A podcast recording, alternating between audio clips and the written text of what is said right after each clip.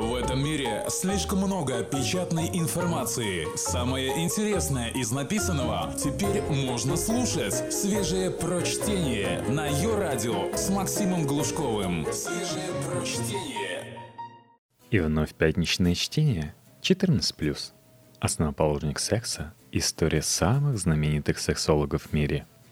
Страшно представить, что каких-то полвека назад о сексе не говорили, а если и занимались им, то исключительно втихаря. И лишь одному человеку, ученому Биллу Мастерсу, удалось изменить эту ситуацию. Лично мы теперь только и говорим о сексе, и совсем им не занимаемся.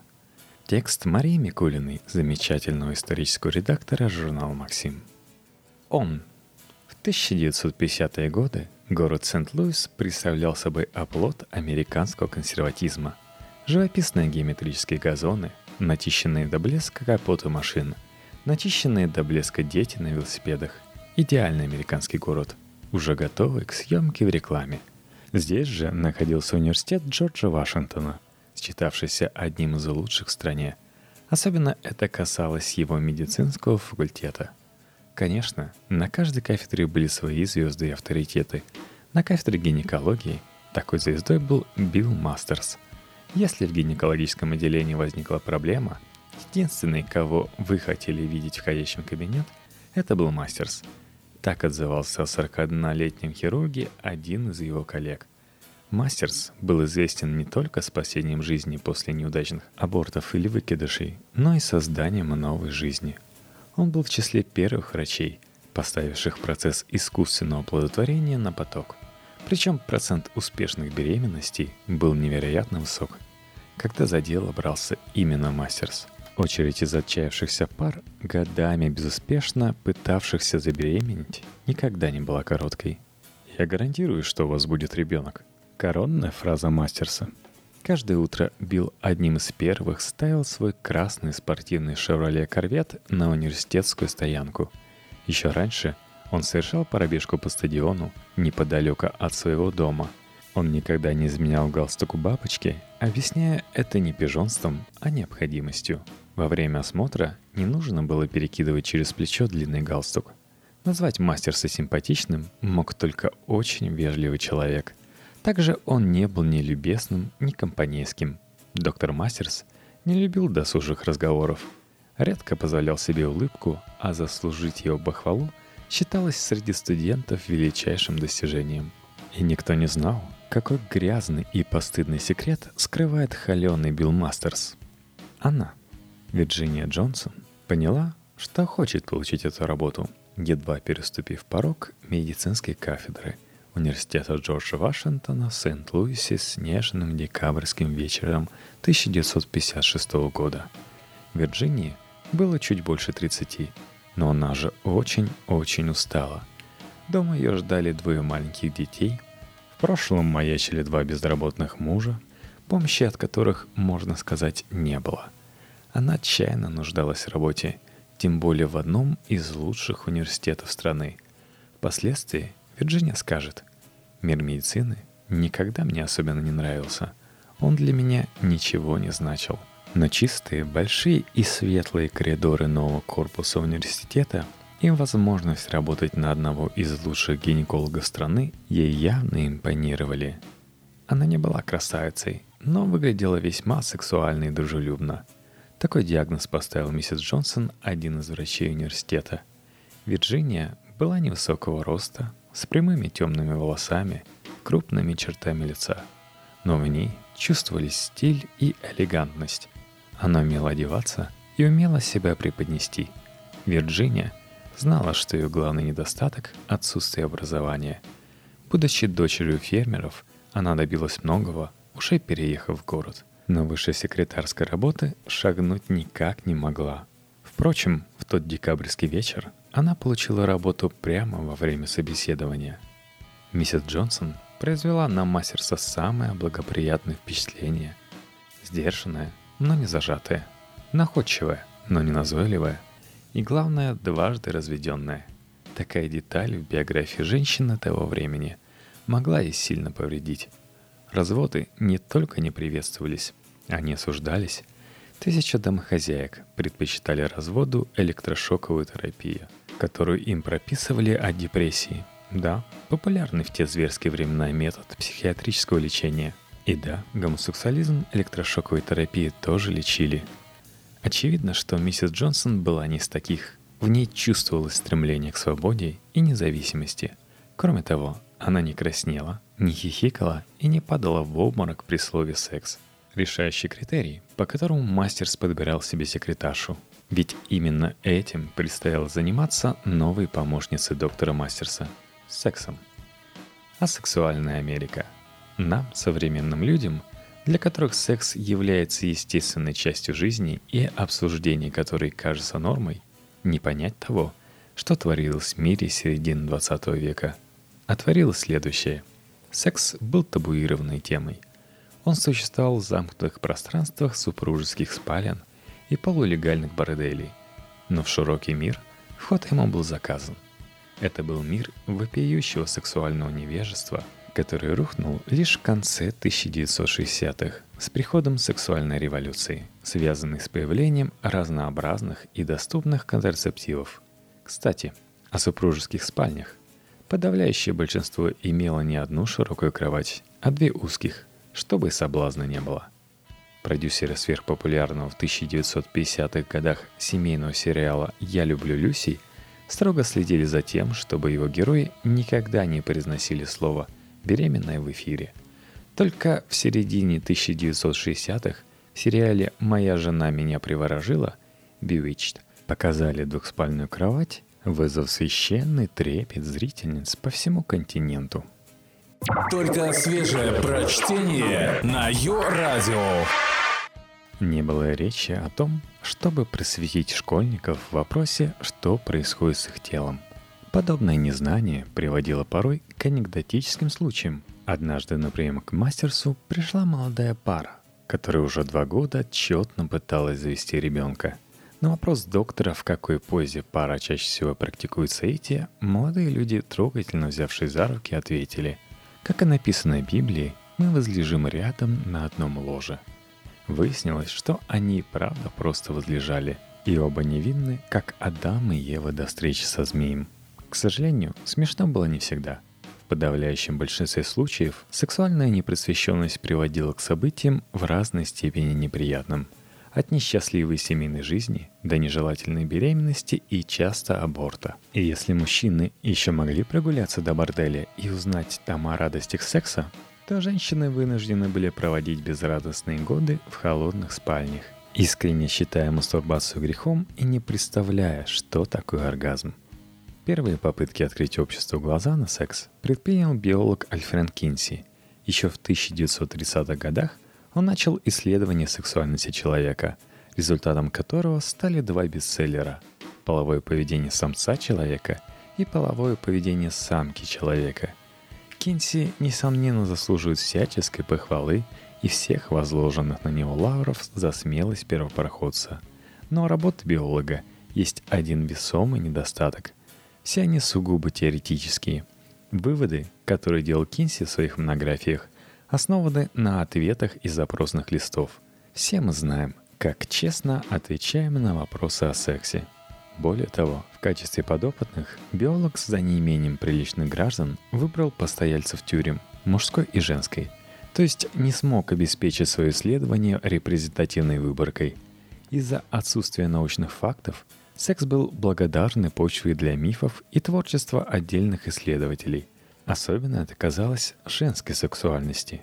С мужской все-таки разобраться во все времена было проще.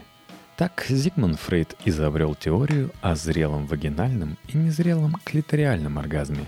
Мол, клиториальный оргазм свойственен девушкам, не ведающим, что они творят, в то время как вагинальный является признаком взрослой, развитой женщины.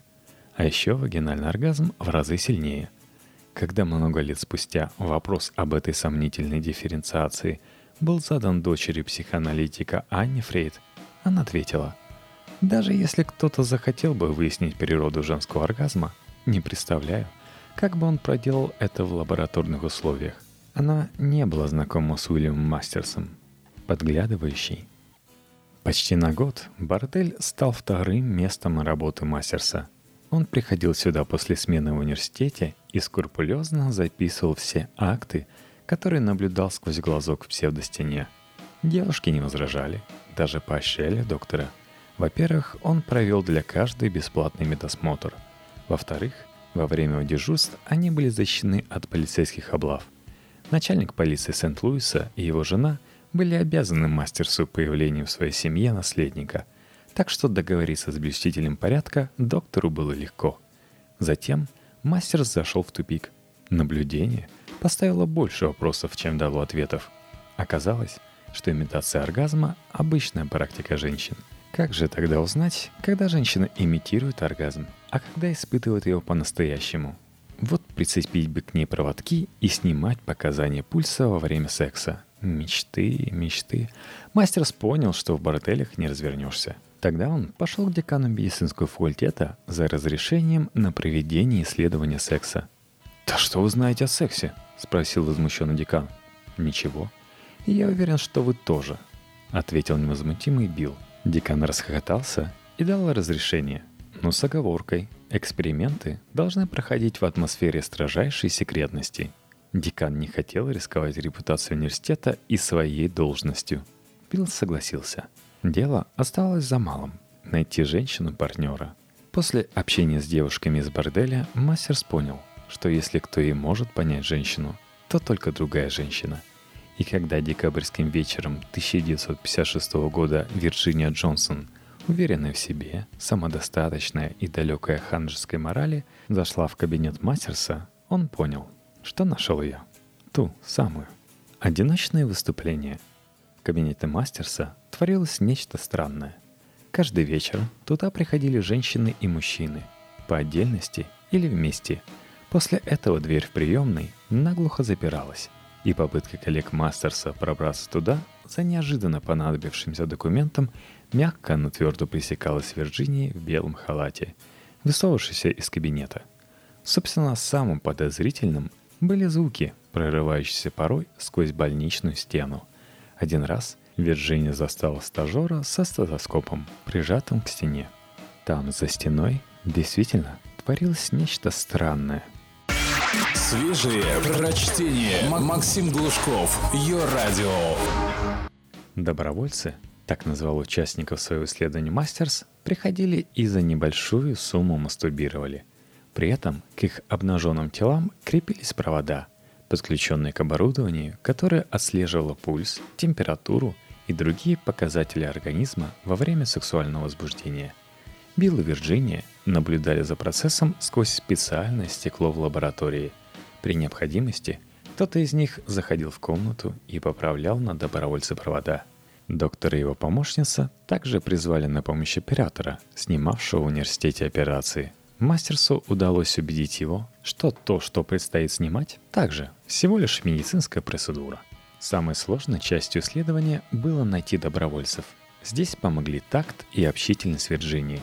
У нее было много знакомых медсестер, среди них нашлись те, кто согласился на подобную авантюру. Естественно, при условии строгой анонимности. Помогло изобретение Мастерса огромная пластиковая дилда, нареченная исследователями Улисом, Одиссеем. Девушки-добровольцы обожали Улиса. Следующим этапом стало размещение в Улисе миниатюрного объектива. Впервые в истории человечества женский оргазм был снят изнутри. Единственный противоестественный сексуальный акт тот, который у вас не получается, а Кинси. Постепенно слава о месте, где можно получить удовольствие и заодно позаработать, не говоря уже о том, чтобы помочь науке, стала распространяться среди девушек, а потом и молодых и не слишком мужчин. Выяснилось, что и мужчины, и женщины во время сексуального акта переживают четыре одинаковые стадии. Возбуждение, плато, сильное возбуждение, но не оргазм, оргазм, расслабление. Также мастерсу и Джонсон удалось развенчать миф Фрейда о зрелом и незрелом оргазме. Оказалось, что реакции тела женщины одинаковы при обоих видах оргазма, и что в некоторых случаях клиториальный оргазм даже сильнее вагинального. Это подводило к неуютной мысли о том, что женщина, которая хочет получить сексуальное удовлетворение, вполне может обойтись и без мужчины. Парная программа. Через несколько месяцев после начала работы Мастерс решил начать изучение пар. Поскольку найти женатую пару, готовую разменять спокойствие супружеской спальни на непривычную атмосферу лаборатории, оказалось непросто, доктор и его помощница прибегли к рискованному способу – они стали приглашать незнакомцев и незнакомок разделить радости эксперимента. Для поддержания анонимности на головы они надевали мешки с прорезями для глаз. Позже сердобольная мать Билла Мастерса, узнав об эксперименте сына, сошьет для испытуемых более уместные шелковые маски. С каждым месяцем количество добровольцев росло. Исследование давало возможность получить удовольствие от общения с противоположным полом на анонимной, а значит безопасной для социальной жизни испытуемых основе. Большим плюсом было и то, что перед тем, как включить мужчину или женщину в работу, Билл и Вирджиния проверяли состояние их здоровья на предмет венерологических заболеваний и допускали только тех, кто прошел тест. К тому же женщинам устанавливались колпачки, дававшие почти стопроцентную гарантию от беременности. Чаще других в лаборатории доктора появлялись женатые и замужние – и те, и другие жаждали отдохнуть от семейного счастья в объятиях незнакомого партнера с мешком на голове. Для чего это было нужно мастерсу? Можешь задаться вопросом ты. Или тот, кто вместо тебя слушает это сейчас. Много лет спустя доктор сам дал ответ на этот вопрос. Как гинеколог, я знал все о том, как на свет появляются дети, но что приводит к зарождению жизни, по-прежнему было неясно. Я хотел проследить процесс с самого начала. Конечно, Исследование не могло долго оставаться тайной. Тем более, что Мастерс подключил к нему двух самых верных своих стажеров. Как-то один из них устанавливал испытуемый, чье лицо было надежно скрыто маской и колпачок. Но едва стажер повернулся к девушке, забравшись на гинекологическое кресло, он понял, что... В общем, что он хорошо ее знает. Действительно, оказалось, что девушка – студентка университета, с которой он несколько раз ходил на свидание – в тесном мирке Сент-Луиса невозможно было скрывать что-то долго. Мастерс и не собирался. Прошло уже пять лет с начала работы, пора было представить результаты. Но самый известный в стране гинекологический журнал «Акушерство и гинекология», печатавший обычно статьи Мастерса, отверг краткое изложение исследования реакции организма во время секса. Тогда врач решил продемонстрировать результаты своим коллегам. Скандал и изгнание – Обычно по пятницам врачи кафедры гинекологии собирались на неформальное совещание, чтобы обсудить сложные случаи или просто обменяться опытом. Иногда кто-нибудь приносил на заседание пиво. В этот раз Мастерс приложил своим коллегам сухой вермут и обратил их внимание на экран проектора. Вскоре два десятка врачей сидели с раскрытыми ртами, напрочь забыв о вермуте. Один из коллег Мастерса так вспоминает ту презентацию – он показал нам фильм, в котором неизвестная женщина мастурбировала. Это был крупный план сосков и увеличившейся груди. Мы не могли видеть лица женщины в фильме. Кадр не выходил за пределы шеи и бедер. Кажется, ничто не могло потрясти коллег мастерса сильнее. Но когда оператор поставил следующий фильм, выяснилось, что могло. На этот раз перед глазами врачей предстало огромное женское влагалище изнутри, снятое во время возбуждения и оргазма – по окончании премьеры комната наполнилась возмущенным гулом. Даже врачи не были готовы к такой степени откровенности. Через несколько дней мастерсу было предложено оставить занимаемую им должность, а также забрать с собой Вирджинию и свое исследование. Я поздно осознал, что консервативный научный мир не был готов к подобному откровению. Это была стратегическая ошибка с моей стороны, признался мастер спустя годы.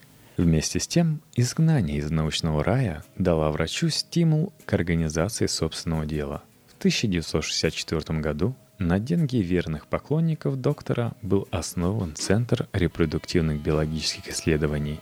Эта работа сильно осложнила жизнь не только Биллу и Вирджинии, сколько их семьям.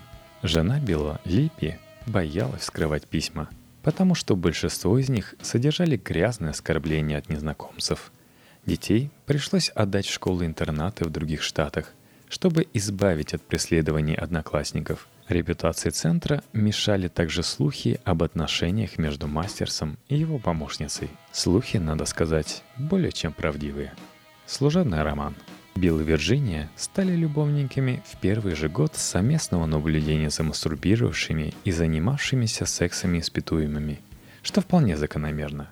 Представь себе, что изо дня в день ты с коллегой противоположного пола будешь смотреть порнофильмы. Сначала интимные отношения между доктором и его помощницей носили строго практический характер. Мастер сразу приложил Джонсон секс, чтобы, как он выразился, у них не случился перенос на одного из испытуемых. В общем, чтобы обезопасить себя от соблазна. С годами ситуация усугублялась. Мастер стал отправлять жену с детьми на каникулы в другой штат. И соседи, в том числе подруги Липи, наблюдали, как на следующий же день после отъезда миссис Мастерс ее место на лежаке у бассейна занимала миссис Джонсон. Вирджиния появлялась в обществе в дорогих мехах, которые были явно не по карману ей, но по карману ее состоятельному работодателю. Помощницу Мастерса постоянно путали с его женой. Билл и Вирджиния выходили в свет вместе. У них появилась очаровательная привычка заканчивать друг за другом приложения. Они были идеальной парой, если бы не тот факт, что Билл уже был женат. И, наконец, оргазм. Общее детище Мастерса и Джонсон, Центр репродуктивных биологических исследований, крепчало на глазах. Но успех пришел с выходом книги «Человеческие сексуальные реакции». Работа содержала революционное для американского общества утверждение, основанное на лабораторном наблюдении за 382 женщинами и 312 мужчинами возрастной категории от 18 до 75 лет. Общество, в частности, узнало, что женщине не нужен мужчина, чтобы испытывать удовольствие – и что с годами либидо не исчезает, как было принято думать, а лишь уменьшается, да и то не всегда. За пару недель весь тираж, состоявший из строгих обложек в коричневой суперобложке, расхватали. Книга стала бестселлером, а его авторы — первыми людьми, не постеснявшимися заговорить о сексе. Появление книги совпало с началом сексуальной революции. Постепенно общество стало поворачиваться к сексу лицом — Билла, еще недавно исключенного из научной жизни, стали снова приглашать на конференции. Теперь в центре его и Вирджинии внимания была не реакция организма на сексуальное возбуждение, а сексуальное расстройство. Прежде такие неприятности, как импотенция и вагинизм, лечили годами с помощью индивидуальной терапии того партнера, у которого были проблемы – Мастерс и Джонсон запатентовали метод, который используется до сих пор. Они беседовали с обоими партнерами и давали им домашние задания, часто не включавшие непосредственно сексуальный контакт. Например, лежать голыми рядом, не дотрагиваясь друг до друга. Метод оказался настолько популярным, что вскоре в клинику Мастерса и Джонсон, так теперь назывался их центр, потянулись тысячи людей – отчаявшихся найти сексуальное удовлетворение в своем браке. В 1970 году фотография Билла и Вирджинии появилась на обложке журнала Time. Каждый телеканал считал своим долгом позвать в эфир эту пару, тем более что теперь они были женаты.